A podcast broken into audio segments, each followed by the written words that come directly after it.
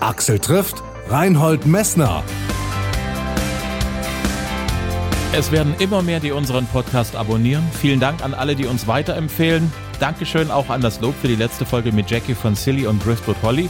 Kirsten hat geschrieben, sehr cool, die Zeit sich das anzuhören lohnt sich. habe ich mich sehr drüber gefreut. Ich bin Axel Metz und jetzt zu meinem nächsten Gast. Er hat als erster Mensch alle 14 Achttausender dieser Welt bestiegen, hat die Antarktis durchquert, Grönland und auch die Wüste Gobi. Er ist eine Legende. Als Bergsteiger, als Abenteurer, als Geschichtenerzähler und als Mensch. Reinhold Messner. Wie fühlt man sich, wenn man mal wieder in Sachsen zu Gast ist, wo Klettern praktisch miterfunden worden ist? Also in Sachsen fühle ich mich immer gut. Die Sachsen haben ja auch weltweit äh, Furore gemacht, nicht nur im Elbsandsteingebirge, sondern in den Dolomiten große Erschließungen gemacht im Kaisergebirge. Es waren bei der ersten deutschen Nanga Parbat-Expedition, ich erzähle ja gerade auf der Bühne über den Nanga Parbat, natürlich hauptsächlich über meine Geschichte von 1970, dieser fürchterlichen Tragödie, aber auch bei der ersten deutschen Nanga Parbat-Expedition 1932 mit Willy Merkel waren zwei Sachsen dabei, Felix Simon, exzellenter Kletterer, und Fritz Wissner, der bis ins hohe Alter geklettert ist, hier im Yosemite Valley, der ging dann nach Amerika und ging eben mit damals zum Nanga Parbat. Und damit hm, habe ich mit Sachsen mindestens sozusagen im historischen äh, Kon Kontext immer wieder zu tun. Und ich schätze dieses sächsische Bergsteigen sehr. Hm. Ähm, wie ist es mit der Landschaft vom Elbsandsteingebirge? Wenn Sie da wieder mal vorbeischauen, ähm, ja, wie, wie finden Sie es dort so? Sie also haben ja, Sie haben ja Landschaft. nur tausende äh, Meter von höheren Bergen erlebt. Das Elbsandsteingebirge sieht ja so auf den ersten Blick sehr nett aus, wenn man das so will. Äh, ja, wie, wie finden Sie es so? Wie haben Sie es so erlebt? Es heißt nicht umsonst die sächsische Schweiz. Es hat nichts mit der Schweiz zu tun, es sind andere Berge, aber es ist eine großartige, inspirierende Landschaft. Caspar David Friedrich hat das ja auf Bilder gebannt und man braucht nur hingehen und von der Bastei hineinschauen in diese Felsenlandschaft. Jeder Berg hat ein eigenes Gesicht. Jeder einzelne Felsen hat sozusagen eine starke Ausstrahlung. Und man hat zum Glück dieses äh, Elbsandsteingebirge nicht massiv erschlossen. Da gibt es keine Straßen durch. Da muss man zu Fuß gehen. Da ist noch Ruhe, da ist Stille. Und dieses Zusammenspiel von Wald und Felsen, die Felsen, die herausragen, da und dort ein Baum auf einem Felsen oben, das ist japanische Gartenkultur. Das ist auch englischer Garten. Das ist von der Natur aus so äh, belassen, dass es hoffentlich für alle Ewigkeit als diese ausstrahlende, starke Naturlandschaft bleibt. Wo kam das für Sie her, als Sie klein waren, ganz jung waren, das unbedingt klettern wollen, Risiko auch bewusst eingehen zu wollen? Woher kommt das bei Ihnen? Also bei mir kommt es ganz einfach äh, mit der Flucht aus der Enge. Ich bin in einem engen Dolomitental aufgewachsen. Ich glaube mit den schönsten Dolomitenfelsen, die es gibt, mit den Geißlerspitzen. Die waren sozusagen am Talhintergrund.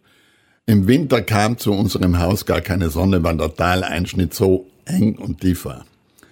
Aber die Berge waren von der Sonne beschienen. Und damals schon als Kind die Frage, wo kommen die Wolken her, die ja in kurzen, wenigen Minuten über den Himmelsausschnitt schwebten. Flugzeug dann und wann das drüber flog. Und aus dieser Enge heraus wurde ich schon sehr früh von den Eltern mitgenommen auf die Hochalmen und mit fünf Jahren auf den ersten großen Berg, auf einen 3000er, den höchsten Berg in dieser Geißlergruppe. Und damit entstand nicht die Leidenschaft, aber die Neugierde. Was ist dahinter? Da gab es ja wieder einen Bergkamm, der alles absperrte mit der Sicht. Und die Neugierde hat mich um die Welt gejagt, getrieben, kann man auch sagen. Das sehe ich auch kritisch mit getrieben sein. Und ich habe dann immer hinter den nächsten Horizonte schauen wollen.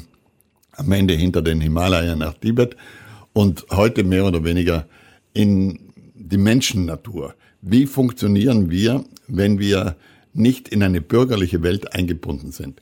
In einer bürgerlichen Welt brauchen wir ein bürgerliches Gesetzbuch, weil die Religionen nicht reichen, um uns richtig zu dirigieren. Aber wenn ich in die Wildnis gehe, gibt es kein bürgerliches Gesetzbuch. In der Wildnis agiere ich als Anarch. Keine Macht für niemand. Ich kann in der Eiger Nordwand mit dem Kopf nach unten klettern, wenn ich es kann. das ist weder richtig noch falsch, sondern ich tue das. Es ist schon relativ unvernünftig, in eine Bergwand einzusteigen. Ich könnte dabei umkommen. Und wenn ich nicht weiß, dass ich dabei umkommen könnte, bin ich dumm. Jeder von uns kann bei der einfachsten Bergtour umkommen. Es braucht nur ein Erdbeben geben und Stücke so groß wie ein Wolkenkratzer brechen oben aus und fallen runter, jetzt gerade durch äh, den Permafrost äh, verursacht. Und wir sind darunter und haben keine Chance.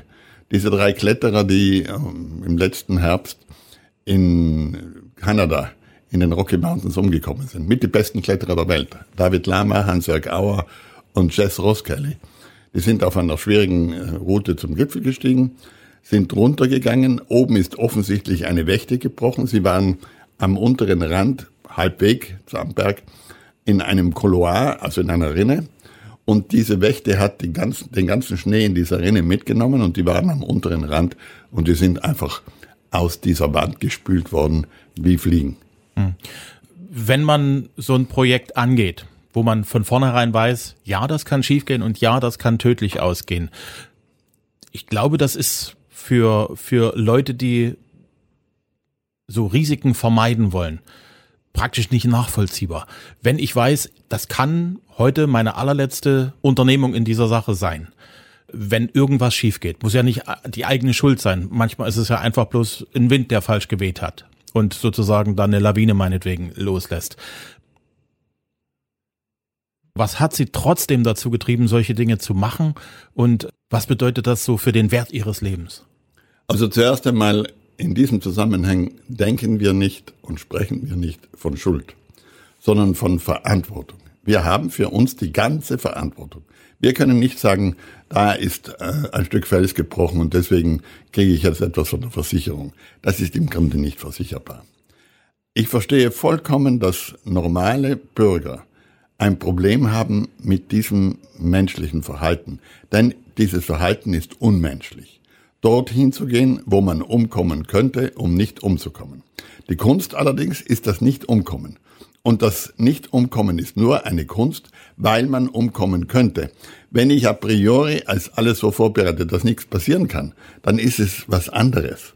Dann ist es entweder Sport, der abgesichert ist, oder Tourismus.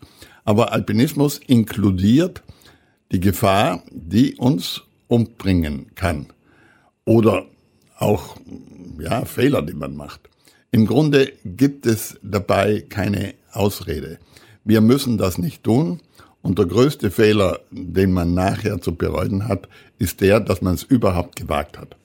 Nun, in meinem Fall, das gilt auch für viele andere Grenzgänger oder Bergsteiger, traditionelle Bergsteiger, wir gehen nur los, wenn wir instinktiv das Gefühl haben, das habe ich im Griff bin genug trainiert, ich habe die Erfahrung, habe den richtigen Partner, habe die Ausrüstung, habe mich vorbereitet. Wer sich nicht vorbereitet, der sollte das nicht tun. Trotzdem bleibt ein Restrisiko.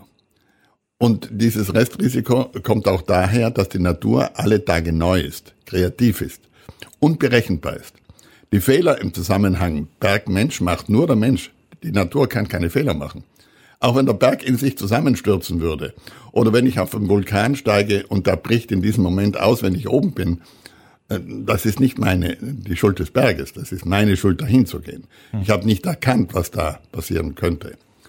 Und ähm, wenn man jetzt den, den Leiden erklärt, dass das Spiel eine ernste Angelegenheit ist, es ist nicht eben ein Spiel, es ist nicht ein Sport, es ist nicht Unterhaltung, es gibt ähm, Leute, die sagen, sie gehen da hinauf, weil es ihnen Spaß macht. Fun, alles ist heute Fun.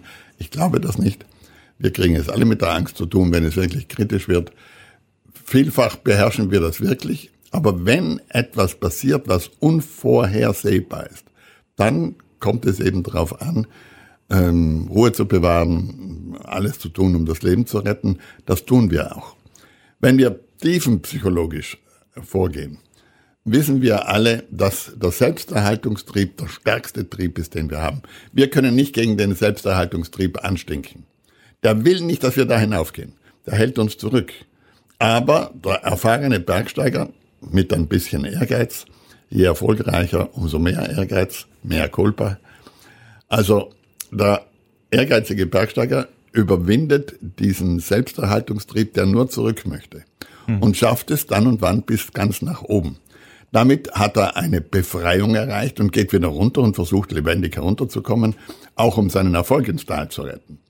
Aber nur weil das Ganze gefährlich ist, ist dieses Überleben hinaufwärts und zurückwärts eine Kunst. Sonst wäre es nur eben ein Spaß. Das ist es nicht. Es ist eine sehr ernste Angelegenheit, wenn ich wirklich in die Wildnis gehe hm. und dabei meinen inneren Gesetzen folge. Und denen komme ich nicht aus. Ich komme meiner Angst nicht aus. Ich komme meinem Selbsterhaltungstrieb nicht aus. Ich kann ihn nur minimal eben verschieben nach oben, dass er mir erlaubt, ganz nach oben zu gehen. Und das kommt nur mit Selbstmächtigkeit, mit gelernt haben, mit Können, mit Erfahrung. Wenn jemand glaubt, er ist nach zehn äh, Bergtouren ein Bergsteiger, hat er sich getäuscht. Ich habe bisher an die 4000 Bergtouren gemacht, habe an die 100 Expeditionen gemacht und bin immer noch nicht ausgelernt. Hm. In unserer modernen Zeit gibt's immer mehr Menschen, die mit Ängsten schwer zu kämpfen haben, selbst in Situationen, die äh, amtlich nicht gefährlich sind. Was denken Sie, der mit, mit richtigen existenziellen Situationen zu kämpfen hatte? Woher kommt das, dass die Ängste offensichtlich in der Gesellschaft immer mehr zunehmen? Das hat zu tun mit den Medien, die natürlich berichten von den Gefahren, in denen wir sind. Das Vertrauen in die Politik hat sich verflüchtigt. Das ist nicht unbedingt nur die Schuld der Politiker, das ist einfach eine Erkenntnis. Der Populismus ist im Moment ganz oben, wenn man nach Amerika schaut oder nach Ungarn schaut oder auch in andere Länder schaut. Es ist sehr schwierig für Menschen, die Erfahrungen, wie ich sie machen konnte, nicht machen können. Mir sind viele bürgerliche Ängste abhanden gekommen, glücklicherweise, weil ich ganz andere Ängste erlebt habe. Ich bin heute ganz überzeugt davon, dass ich durch diese Nahtoderlebnisse, gerade am Nanga Parbat, äh, über die ich jetzt auch in einem neuen Buch berichte, gelernt habe, dass das Sterben einfach zum Leben gehört. Äh, wer gelernt hat zu sterben während seiner Lebenszeit, der kann auch intensiver leben, weil er weiß, das ist die Folge. Und es ist nicht so wichtig, was ich dabei aufbaue, sondern dass ich meine Fähigkeiten ausdrücke. Wir alle wollen uns ja auch ausdrücken, unsere Zeit nutzen. Es werden ja momentan sehr viele Filmproduktionen gemacht, äh, wo das Leben von prominenten Menschen sozusagen verfilmt wird. Gäbe es noch einen Teil äh, aus Ihrem Leben, wo Sie sagen, das könnte ich mir vorstellen, könnte einen guten Film geben? Nein, ich habe ein paar Filme selber Regie gemacht. Auch in diesem Film habe ich Regie gemacht. Das ist eine Geschichte, die spielt in Südamerika. Hm. Also was ich gern tue, Geschichten nacherzählen. Also Geschichten aus dem Leben zu nehmen, so ist es passiert, und diese Geschichten nachzuerzählen. So nahe wie möglich an den Tatsachen, weil ich bin der Meinung, dass das Leben die besten Geschichten erzählt. Die Fantasiegeschichten wenn ich Star Wars sehe und so weiter, das ist für mich uninteressant. Ja. Natürlich äh, sind die heute fähig, Sachen zu zeigen, die sich niemand hat in der Fantasie ausmalen können. Aber es ist so weit weg von der Realität, dass ich sage, mich interessiert das nicht. Mich interessiert der reale Mensch mit seinen realen äh, Sorgen, Ängsten, Hochgefühlen. Hm. Das ist ja, glaube ich, so, so generell ein Kurs, den die Menschheit eingeschlagen hat, so ein bisschen weg von dem, wo wir eigentlich herkommen, aus der Natur, aus der Umwelt, äh, hin, äh, also es gibt zum Beispiel Urla Plätze, wo Menschen Urlaub machen, wo immer schönes Wetter ist, weil da eine Kuppel drüber ist. Oder diese Kletterhallen, die überall auf der Welt äh, unheimlich angesagt sind. Da ist immer gleiches Wetter, da ist immer, sind immer, immer 24 Grad. Es ja. ist immer safe, immer sicher. Wenn es dann Richtung Olympische Spiele geht, wo Klettern ja dann auch eine olympische Disziplin ist, wie sehen Sie das? Also das ist halt jetzt eine Tatsache, dass ähm, bei Olympischen Spielen nicht das wahre Bergsteigen gezeigt werden kann. Das würde wahrscheinlich ähm, negativ ausgehen. Da würden ein paar Leute sterben, wenn es um die Goldmedaille geht in der Eiger Nordwand.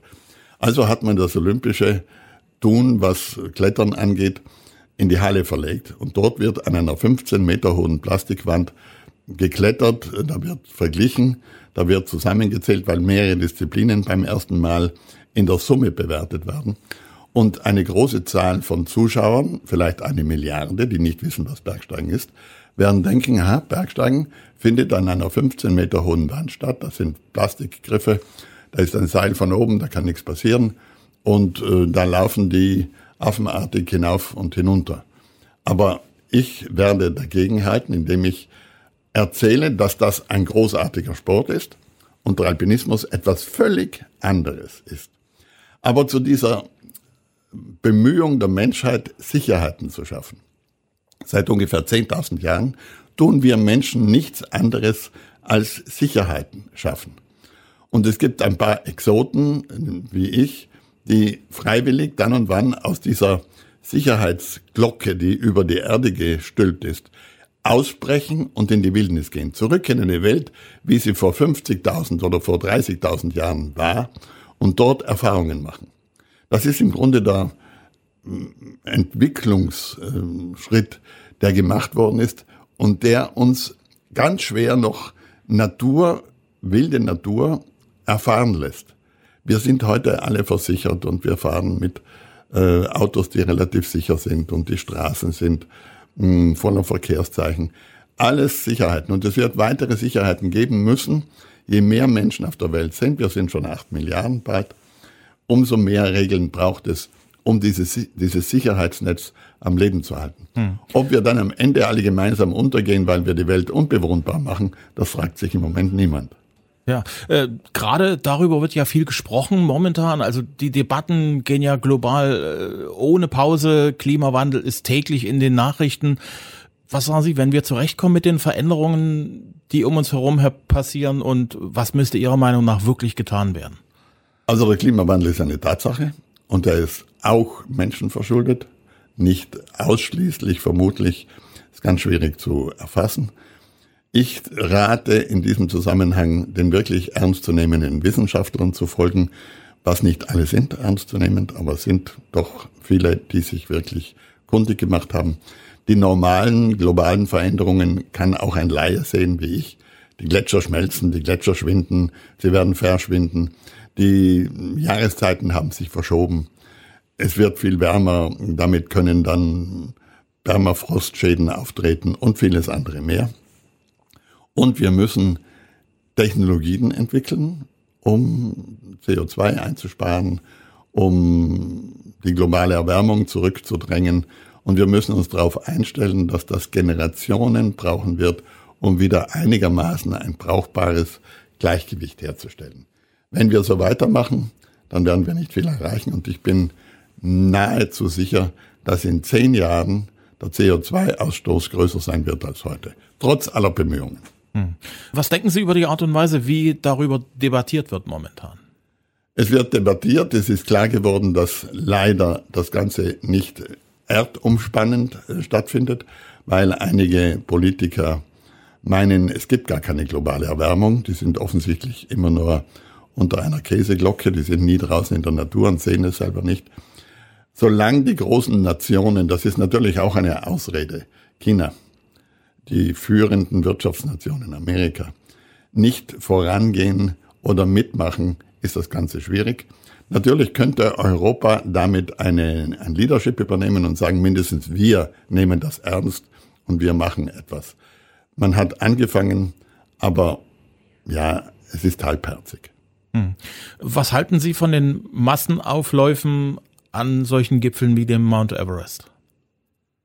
Das ist eine Tatsache. Also ich kann da nichts verändern. Ich habe versucht, äh, mit dem König von Nepal und Sir Edmund Hillary, dem Erstbesteiger, solange es einen König überhaupt gab, den gibt's heute nicht mehr, der wurde abgesetzt, das Ganze einzudämmen, hat nichts genützt. Das ist natürlich auch eine Wirtschaftsfrage. Einerseits zahlt jeder Tourist, der auf den Everest steigt, über eine Piste 11.000 oder in Zukunft vielleicht sogar 35.000 Dollar an die Staatskasse. Das ist viel Geld für Nepal. Zweitens haben viele Sherpas damit eine Existenz. Die bauen ja eine Piste, eine Infrastruktur bis zum Gipfel, auf das diese normalen Trecker und Touristen dann hinaufgeführt werden können. Und es gibt halt Angebot und Nachfrage. Es hm. gibt auf der Welt sehr viele Leute, die den Everest gerne in ihrem Portfolio hätten und die das Geld haben, 100.000 Euro, 50.000 Euro, je nachdem wie wie viel diese Reiseagentur an Infrastruktur beisteuert, kosten die Passagen mehr oder weniger, um da hinaufzukommen. Der Everest ist der Fluchtpunkt aller menschlichen Eitelkeiten, ist der höchste Berg der Welt. Das ist ein Rekord in sich. Auch wenn ich da mich von fünf Sherpas hinaufziehen lasse und alle 300 Meter neue Sauerstoffflaschen kriege und vielleicht sogar einen Betreuer habe als Arzt, ähm, und hinaufkomme, habe ich einen Rekord erreicht, den höchsten Berg der Welt. Hm. Auch wenn ich vorher und nachher nie mehr einen Berg besteige, bin ich ein Rekordhalter. Und dass das viele anlockt, die das kaufen können und kaufen wollen, ist nachvollziehbar. Wir Menschen sind halt so, hm. dass wir den Eitelkeiten ausgeliefert sind, hm. den eigenen Eitelkeiten. Reinhold Messner. Am 20. November kommt er mit seinem Vortrag über den Nanga Parbat nach Leipzig. Am 24. November ist er in Chemnitz. Alle Termine findet ihr auf reinhold-messner.de. Wenn es euch gefallen hat, bitte weiterempfehlen, gern auch kommentieren und bewerten. Axel trifft jeden Dienstag neu zum Download auf Apple Podcast, auf Spotify, Deezer, Google Podcast, hitradio RTL.de und auf Audio Now. Ich habe noch wahnsinnig viele Fragen an Reinhold Messner, wie zum Beispiel, wie er mit der unglaublichen Einsamkeit umgeht beim Besteigen eines Berges oder beim Durchqueren der Wüste Gobi. Oder was sind jetzt mit Mitte 70 seine nächsten Herausforderungen, denen er sich stellen wird? Oder was hält er davon, dass Klettern olympische Disziplin wird? Die Antworten auf diese und weitere Fragen in der nächsten Folge. Bis dahin.